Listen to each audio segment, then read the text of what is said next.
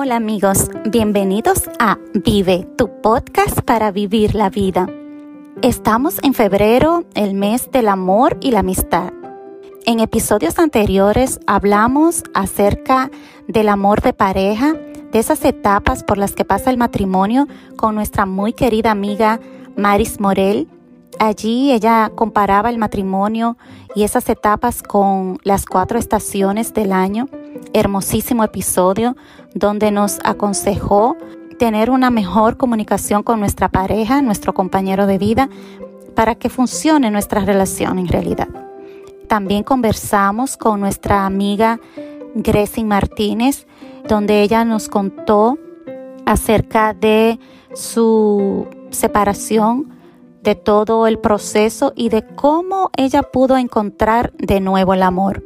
Pero en el episodio de hoy yo quiero compartir contigo acerca de uno de los amores más importantes.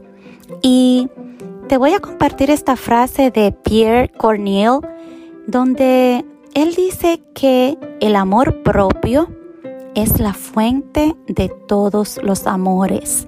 Y es precisamente del amor propio que quiero hablarte en el día de hoy. Lo primero que tenemos que decir es que el amor propio es aceptación, respeto, es la consideración que tenemos hacia nosotros mismos. También podemos decir que el amor propio es el reflejo de cómo es la relación y los sentimientos que tenemos con nosotros mismos hacia nuestro físico, nuestra personalidad, carácter, actitudes y comportamientos. En la Biblia se hace mención de que a Jesús se le preguntó que cuál era el mandamiento más importante de la ley.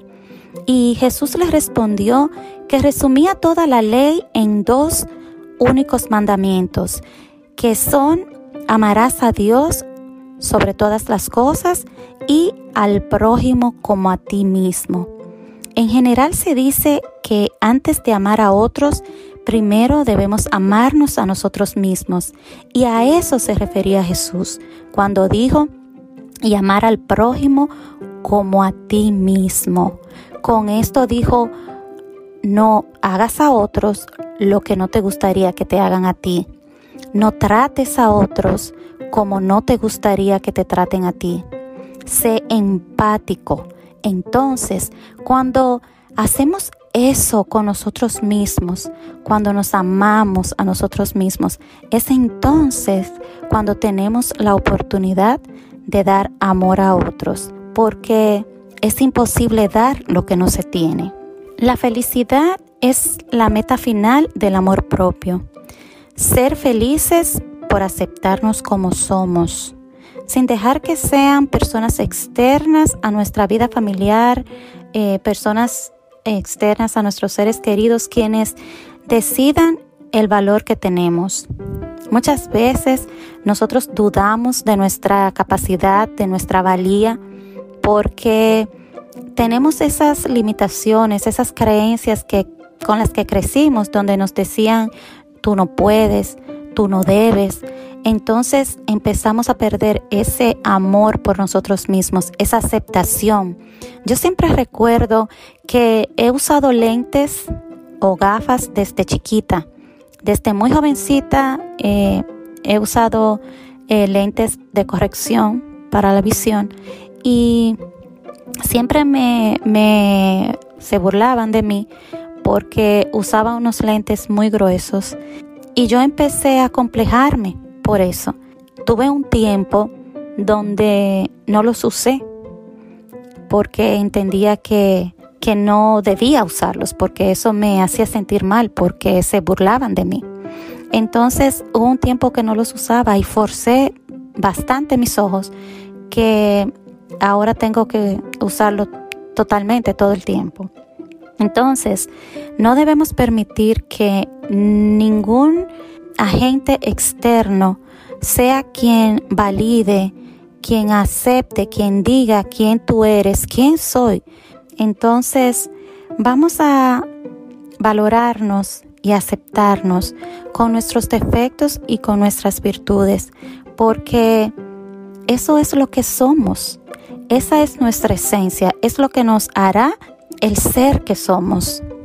Aceptarnos y querernos hará que también seamos mejores personas. Algunas de las características que tienen las personas con un alto sentido de amor propio son eh, que son amigables, son gente muy sociable, siempre se ven rodeados de mucha gente, son respetuosas, amorosas, independientes, se preocupan por su crecimiento personal, su estado de salud, su formación, se preocupan de dar lo mejor de sí en todas las actividades que se desarrollan en, en su vida, entre otras cosas.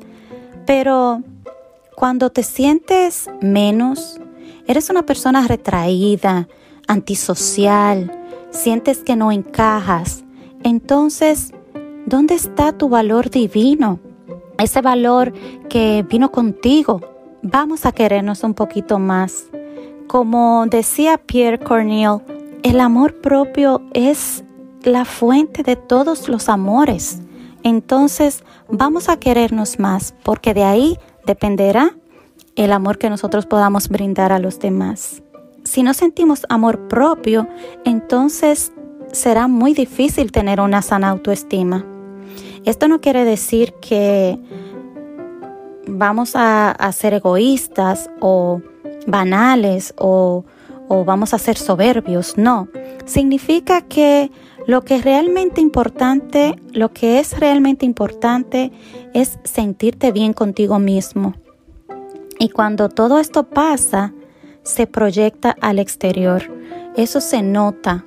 Cuando eres una persona con un alto sentido de autoestima, con un alto nivel de amor propio, eres una persona extrovertida, eres una persona segura de ti misma, capaz de comerte el mundo, como decimos. El amor propio no es el proceso de pasar por alto tus defectos, es expandir tu conciencia para incluir tus defectos y tus puntos fuertes. No es que vamos a, pasar por alto nuestros defectos, no, vamos a, expandir con conciencia que tenemos esos defectos, vamos a incluirlos, vamos a reconocerlos, pero al mismo tiempo también vamos a reconocer nuestros puntos fuertes. Soy pequeña, sí, pero también soy inteligente, soy eh, creativa, soy amistosa, soy caritativa, benevolente, soy buena gente, muchísimas otras cualidades que tú puedas tener. Y como dije en un punto, eh, todo esto se refleja a tu exterior. Cuando tú sientes esa conformidad, decir, oh no, yo, yo soy buena, yo soy linda, yo no necesito más nada. No, tenemos que preocuparnos si estás en sobrepeso, tienes que tratar de, alimentarte bien, de hacer ejercicio. E, es importante también que hayan algunos factores externos que te ayuden a mantener eh, el ánimo, pero no quiero decir con esto tampoco que tu felicidad, que tu ser dependa es única y exclusivamente de las cosas externas. Cuando te amas a ti mismo, cuando sientes amor propio, sientes que puedes hacerlo todo. Como dije al principio y, y he repetido varias veces, el amor propio es la base, es la fuente de todos los amores. Si no me amo a mí misma, si no me quiero a mí misma, no puedo amar ni querer a otros. Porque como dicen por ahí, nadie puede dar lo que no tiene. Así que recuerden, como siempre les digo, que la vida es muchísimo mejor si la vives, si la vives con amor, si la vives queriéndote tú. Si este episodio te gustó, te invito a que lo compartas y te suscribas. Y si tienes alguna pregunta, sugerencia o comentario, te invito a que te conectes conmigo a través de mi correo electrónico vivebyraquel.com. Nos vemos en otro episodio Vive, tu podcast para vivir la vida.